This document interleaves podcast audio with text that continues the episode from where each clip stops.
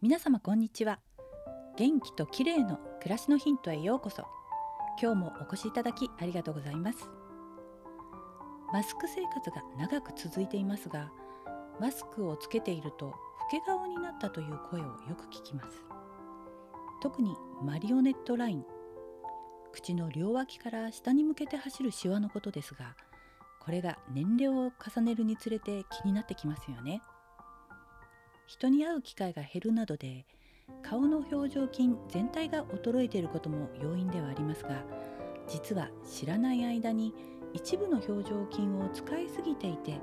筋肉がこわばることでシワやたるみを引き起こしている場合も少なくありません。下を向いてスマホを長時間見ていると知らない間に口元に力が入っていることがありますよね。また、ね、寝ている時にも夢を見ながら歯を食いしばっているかもしれません。こうして口角を下げる筋肉や口角を横に引き広げる筋肉を使いすぎていると次第に表情筋のバランスが崩れて顔が引き上がらなくなってしまうんですね。私も表情筋を鍛えるエクササイズなどをやってみたことがありますがあまり効果を感じられなかったんです。それよりも自分の表情の癖に気づきこわばりを解消するのがリフトアップの一番近道な気がします。そこで今日は口角下成筋という筋肉のマッサージについてご紹介します。口角下成筋は口角を下に下げる時に働く筋肉で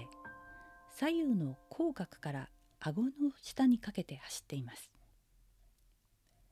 この部分を触ってみて硬くこわばっていたら要注意です。マッサージの方法ですが皮膚をこすったり引っ張ったりしないように注意して人差し指の側面を使い皮膚に垂直に圧をかけながら優しくマッサージすると良いでしょう。また口の中に人差し指を入れて親指と人差し指で筋肉を挟むようにしてマッサージするのも効果的です。この場合は手をきれいに洗ってから行ってくださいね。口の中を傷つけないように優しく行います。こうして口を下げる筋肉の緊張をほぐすと同時に日頃から話す時や仕事中などに口角下成筋を使いすぎないように注意しましょう。使うべき筋肉は頬を上に引き上げる筋肉です。口がへの字になりがちな方は是非マッサージをやってみてください。今日はマリオネットラインを解消する口角下成筋のマッサージについてでした。最後までお聴きいただきありがとうございます。明日またお会いしましょう。友吉ゆき子でした。